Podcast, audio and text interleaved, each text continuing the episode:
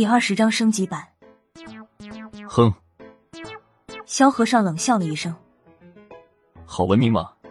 当初跟在高胖子屁股后面的小跟班，一张嘴就是不是我说，不是我说的。他化成灰，我都能认出他的骨头。那你还装作不认识他？老萧，你这样不行，不能倚老卖老。孙胖子嬉皮笑脸的说道：“这算是轻的。高胖子身边能有好人？”萧和尚有点愤愤的说道：“算了算了。”我怕萧和尚在大门口就开始数落高亮，赶紧转移了话题。先办正事，这么多宝贝东西，先找个地方存起来。都准备好了。孙胖子接话道：“昨晚。”我就和欧阳天佐联系了，他在地下二层给我们空出来一个仓库，先把东西放里面。后面我赶紧找买家，希望能尽快出手。真的要买？都是国宝级的，不打算留几件。我看着那几大箱子的东西，觉得有点可惜了。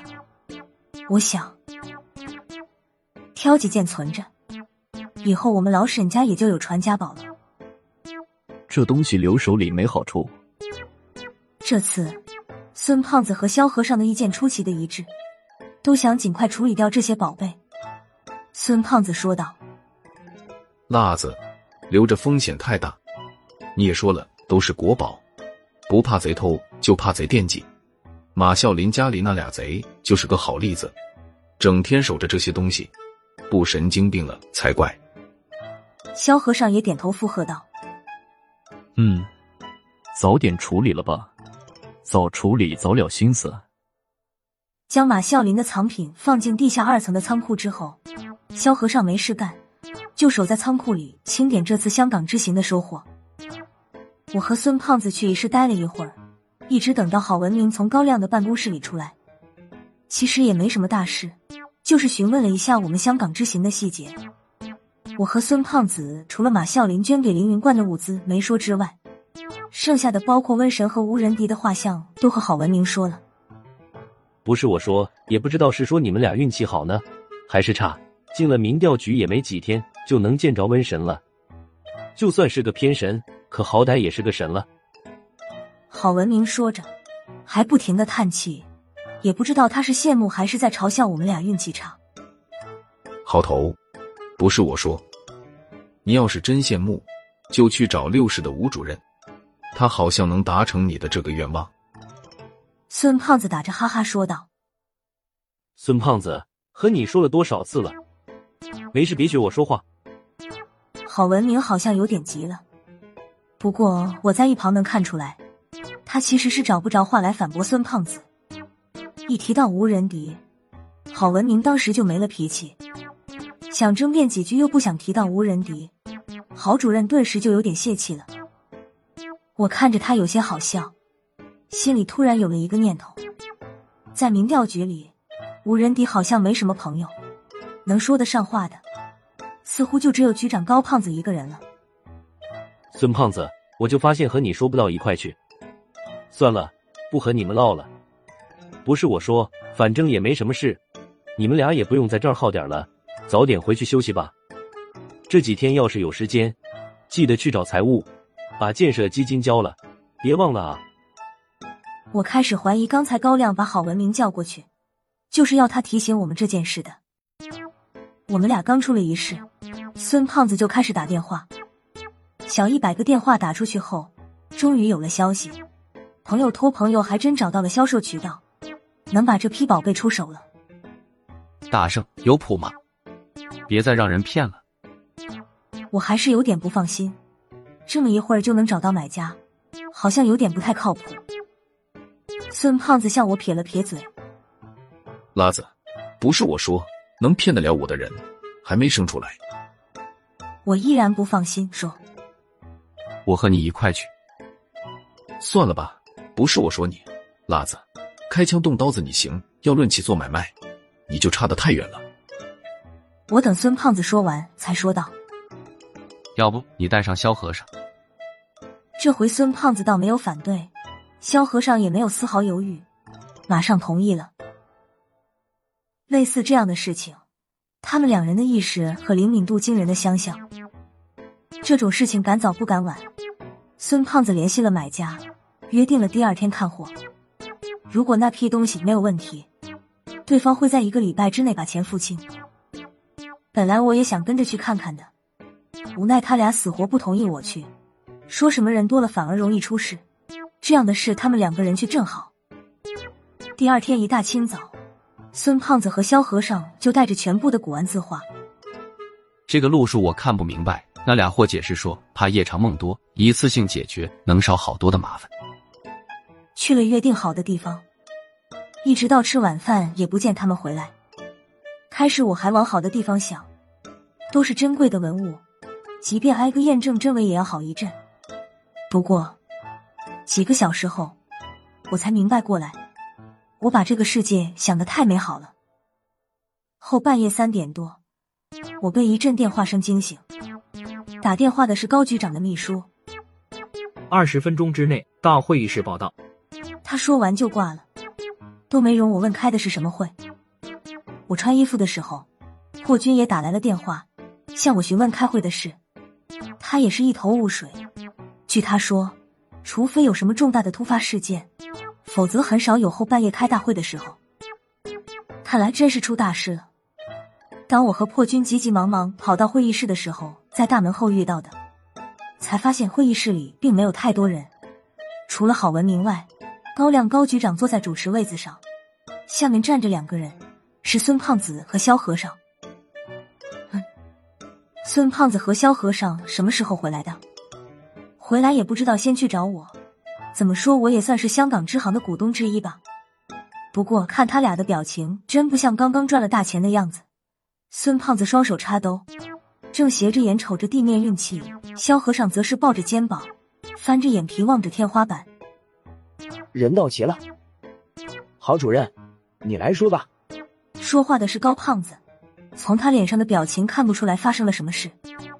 倒是郝文明，他的表情就有点意思了。郝主任绷着脸，上门牙咬着下嘴唇，下巴有些轻微的颤抖，一副拼命忍住没有笑出声的样子。克，昨晚十二点，首都公安局联系到了高局长，说在他们刚刚破获的特大文物走私案中，抓获了两名犯罪嫌疑人。据这两名犯罪嫌疑人交代，他们俩是民俗事务调查研究局的调查员和顾问。孙胖子还好，仍然盯着地面没有反应，就像没有听见郝文明的话一样。不过他身边的那位就不干了。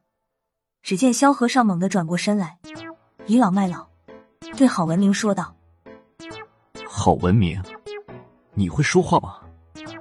什么叫犯罪嫌疑人？你才是犯罪嫌疑人！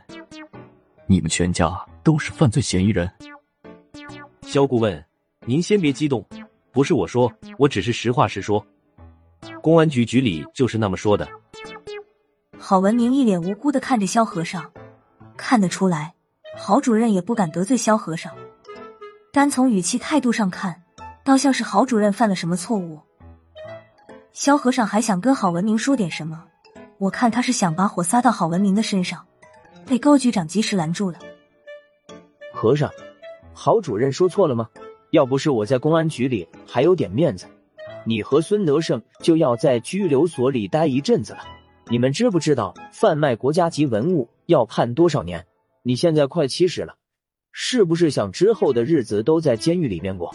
你的问题你自己好好想想清楚。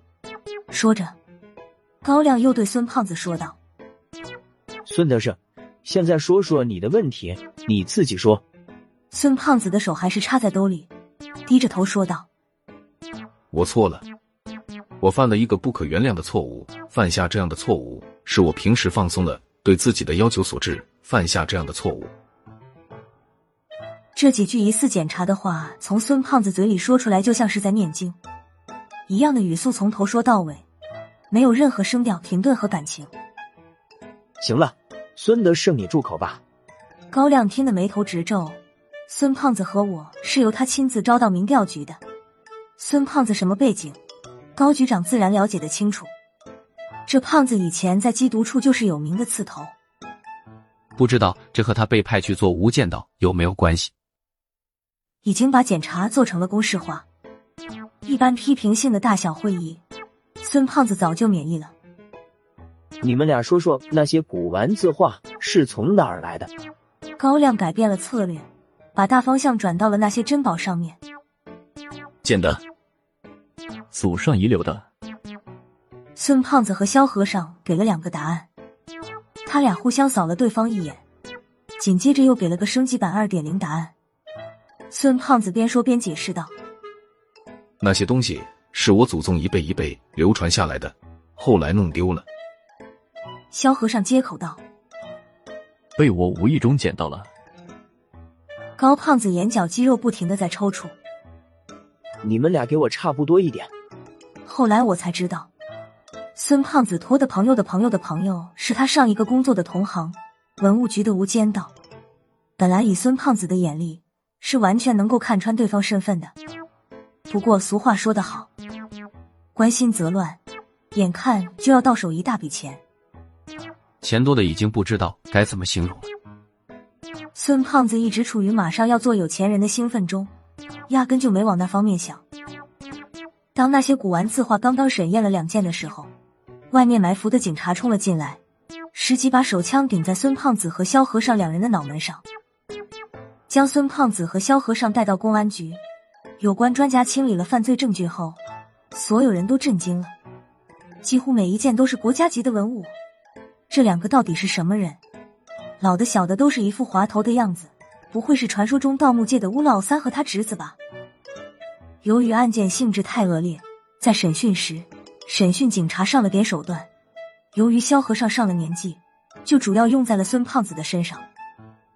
还没正经使上手段，刚吓唬了几句，孙胖子不肯吃眼前亏，就把民调局局长搬了出来。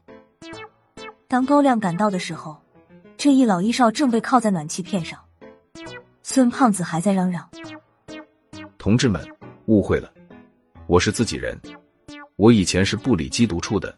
打听一下孙胖子，缉毒处的人都知道，都是吃公家饭的，咱们是一家人。”见孙胖子和萧和尚这副样子，高局长生气归生气，但他俩终归是自己的手下，更何况他和萧和尚几十年的关系，不管怎么说，还是要想办法把他俩捞出去。